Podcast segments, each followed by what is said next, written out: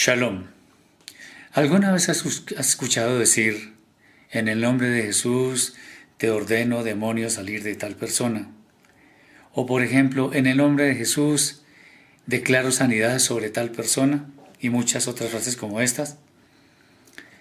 Pues bien, para ver qué tan correctamente se están pronunciando, es importante conocer qué nos enseña el contexto hebreo sobre hacer, decir o pedir algo en el nombre de alguien, en, este caso en el nombre de Yeshua o Jesús.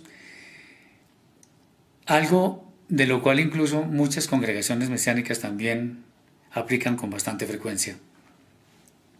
La muy esparcida costumbre de invocar el nombre de Yeshua proviene en buena forma del texto que está contenido en Marcos, Meir, capítulo 16, versículos 17 y 18 donde dice que en mi nombre hablarán nuevas lenguas, echarán fuera demonios, etcétera, etcétera, etcétera. Sin embargo, algunas versiones de Biblias que han escudriñado la historia han descubierto que en los manuscritos más antiguos, que son los más fidedignos, la sección de Marcos capítulo 16 versículos 9 al 20 es una sección que está añadida. Y si analizamos al fondo las palabras que allí están dichas, veremos que no armonizan con los demás textos del Nuevo Testamento.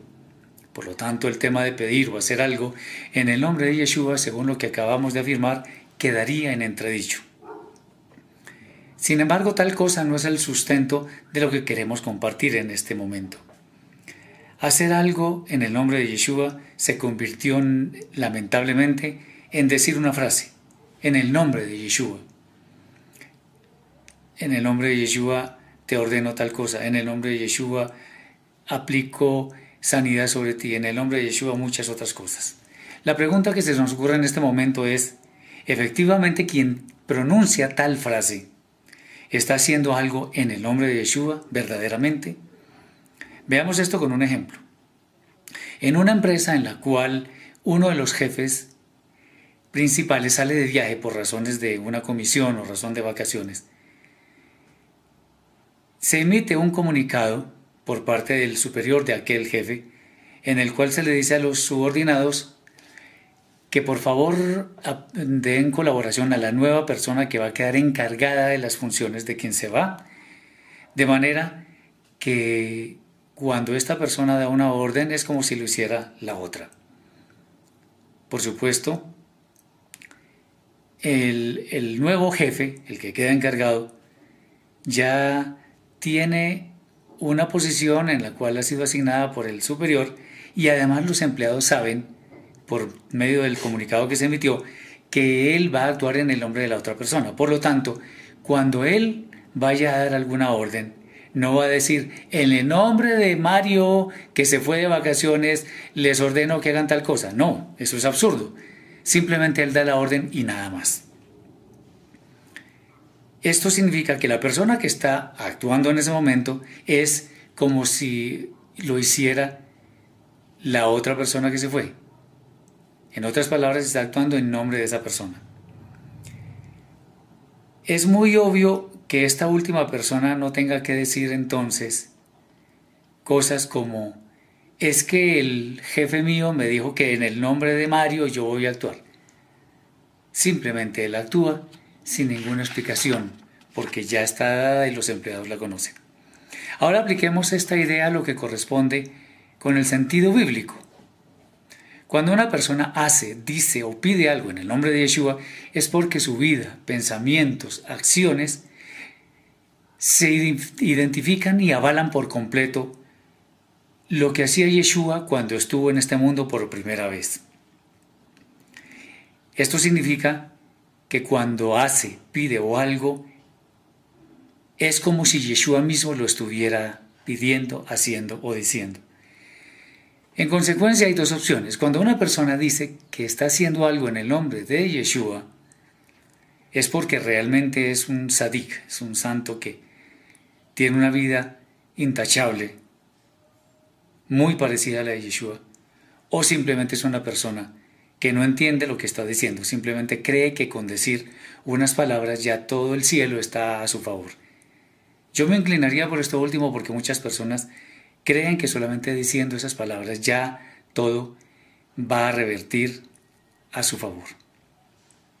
En el nombre de Yeshua entonces se ha convertido así como una fórmula mágica que han empleado muchas personas para manipular a otras más.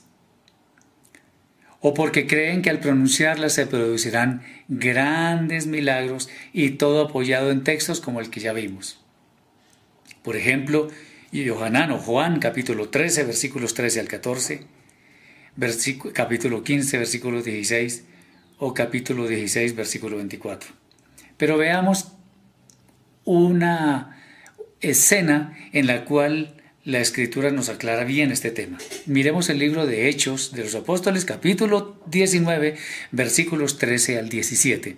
Dice así, pero algunos de los judíos exorcistas ambulantes, judíos a propósito, intentaron invocar el nombre del Señor Yeshua sobre los que tenían espíritus malos, diciendo, Os conjuro por Yeshua el que predica Pablo. Había siete hijos de un tal Seba, judío, jefe de los sacerdotes. Interesante ¿Qué hacían esto? Pero respondiendo el espíritu malo dijo, a Yeshua, a Jesús, conozco y sé quién es Shaul o Pablo, pero vosotros quiénes sois. Y el hombre en quien estaba el espíritu malo saltando sobre ellos y dominándolos, pudo más que ellos, de tal manera que huyeron de, de aquella casa desnudos y heridos. Interesante. Estaban invocando el nombre de Yeshua y sin embargo fueron avergonzados. El espíritu los desnudó. Fueron humillados. Entonces, Aquí estamos viendo una prueba que por decir en el nombre de Yeshua no estamos obteniendo ningún favor del cielo. Tiene que haber algo más detrás de esto. Quizá creemos que somos como Yeshua. A mí me da mucho temor decir esto. Más bien digo, Señor, por tu gran misericordia, apiádate de nosotros para que nos concedas tal o cual cosa. En este eh, en, el Nuevo Testamento, Pablo, por ejemplo, hacía cosas. Kefa hacía muchas cosas. Todos ellos, Johanán, Pedro, Juan, hacían muchas cosas en el nombre de Yeshua. ¿Por qué? Porque eran discípulos tan obedientes y tan parecidos a Yeshua que era como si Yeshua mismo estuviera pidiendo las cosas. Por tanto, podemos proclamar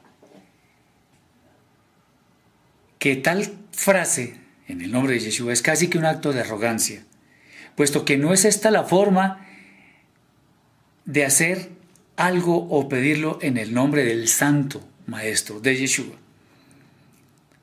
Hacer algo en el nombre de Yeshua implica llevar una vida tan santa que hasta los demonios tiemblen cuando nos ven. Es avalar la vida de Yeshua, es estar de acuerdo con todas sus acciones, de tal manera que todo lo que él hacía nosotros estamos de acuerdo con ello. Todos los milagros impresionantes que hicieron los apóstoles son muestra de que ellos actuaban en el nombre de Yeshua. ¿Quieres pedir algo? ¿O quieres orar? ¿O quieres hacer algo en el nombre de Yeshua? Más que mencionarlo a Él a toda hora, lo cual parece más como un irrespeto, actúa como Él a toda hora. Este es el secreto, por así decirlo. Y pronto verás los resultados. Como siempre, para cualquier inquietud, duda o pregunta que tengas, mi correo es hgarciao.hotmail.com. Adonai Que el Eterno te bendiga y te guarde. Shalom.